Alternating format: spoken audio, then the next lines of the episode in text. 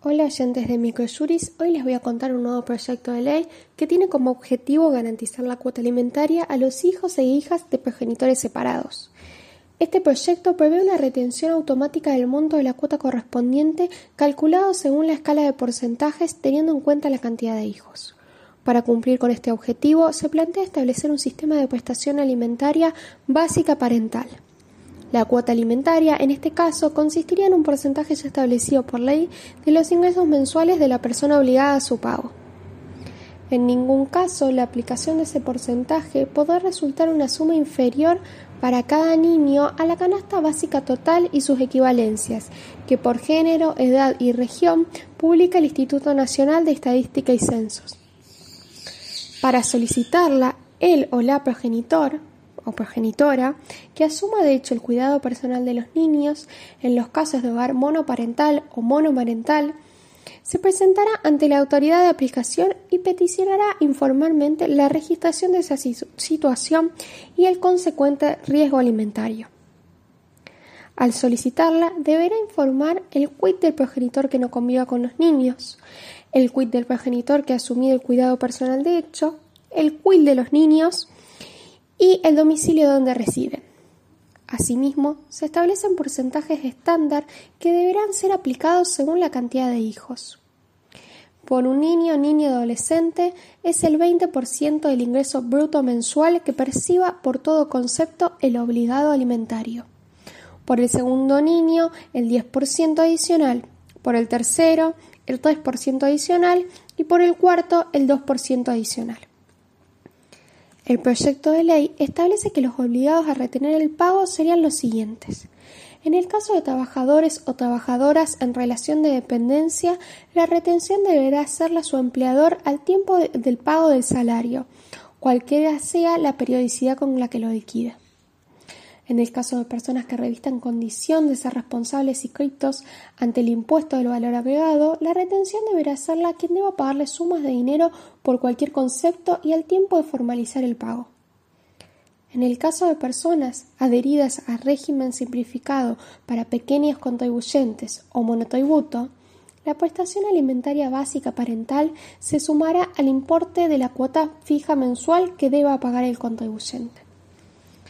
Los jueces nacionales y provinciales retendrán la prestación alimentaria básica parental al tiempo de liberar fondos por cualquier título, causa o concepto.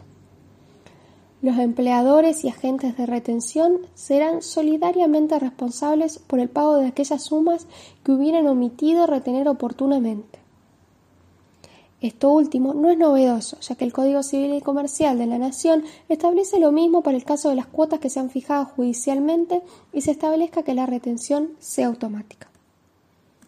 En otro orden de ideas, si luego de fijado el monto de la cuota por la prestación alimentaria básica parental resultara insuficiente, como mencionamos, se puede iniciar un reclamo judicial y en el caso de que la suma que se establezca sea menor a la de la prestación, las sumas percibidas no serán devueltas al alimentante.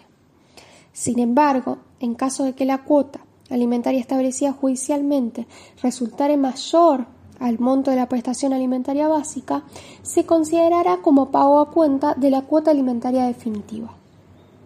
Asimismo, con respecto a la actualización de las cuotas, se establece que a partir de la entrada en vigencia de la ley, las cuotas alimentarias ya establecidas judicialmente se ajustarán mensualmente de pleno derecho por el coeficiente que surge de la variación de la canasta básica total y con aplicación del rango etario de los menores alimentados, según la publicación periódica del Instituto Nacional de Estadísticas y Censos y de las actualizaciones que ese organismo disponga sobre la base de la Encuesta Nacional de Gastos de Hogares salvo que los tribunales intervenientes decidan adoptar un mecanismo de ajuste más beneficioso para los niños, niñas adolescentes beneficiarios.